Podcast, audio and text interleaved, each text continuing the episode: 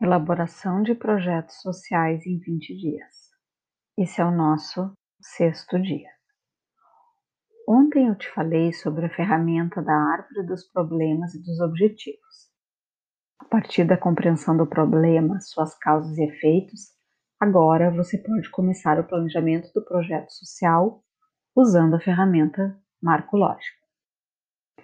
O marco lógico é uma estrutura lógica desenvolvida pelo Departamento de Defesa norte-americano no final dos anos 60. Essa metodologia foi testada nos anos 70 pela Agência Americana para o Desenvolvimento Internacional, porque, ao avaliarem projetos para cooperação, eles identificavam que os projetos não tinham uma relação lógica. Os resultados esperados não iam ser alcançados com aquelas atividades previstas. Com os resultados alcançados, não se chegaria aos objetivos gerais do projeto e os indicadores não se relacionavam com eles. Eles começaram a usar a metodologia do marco lógico, que tem algumas vantagens. Por exemplo, ajuda na identificação das questões-chave e da análise lógica entre os elementos.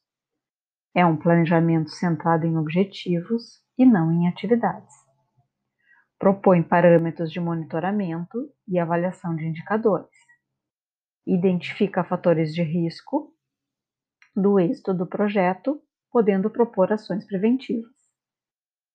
O método possibilita ainda uma melhor comunicação entre os autores e atores envolvidos e ainda, no caso de mudar a equipe executora, o enfoque continuará o mesmo.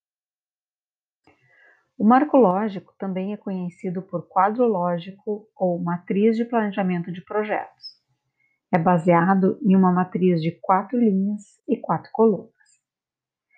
Ele trabalha elementos centrais de um projeto, hipóteses e as relações de causa e efeito entre atividades, os resultados, os objetivos específicos e o objetivo geral do projeto.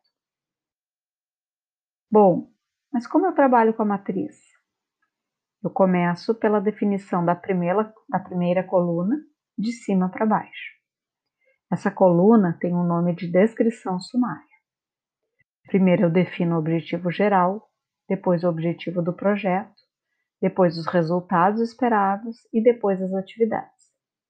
Sempre buscando estabelecer uma hierarquia lógica entre cada um dos itens.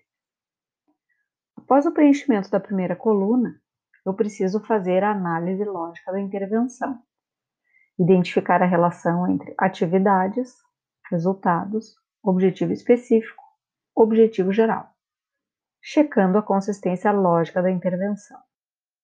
Eu vou me perguntar: as ações listadas são necessárias para realizar as atividades?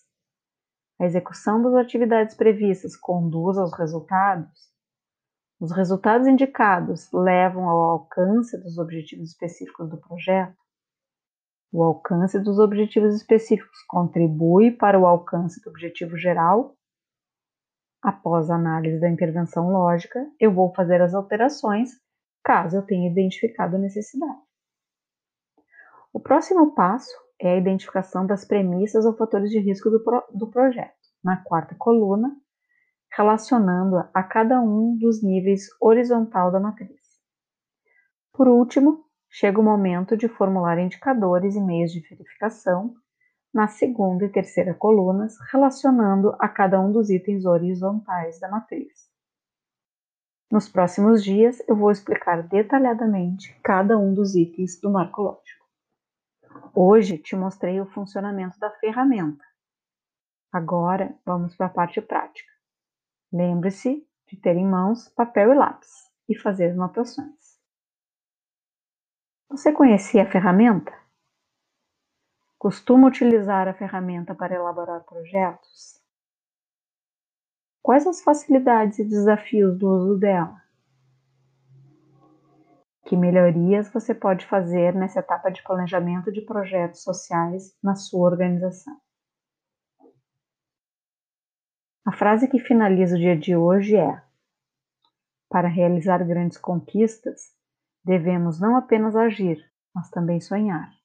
Não apenas planejar, mas também acreditar. Anatole France. Eu te espero amanhã.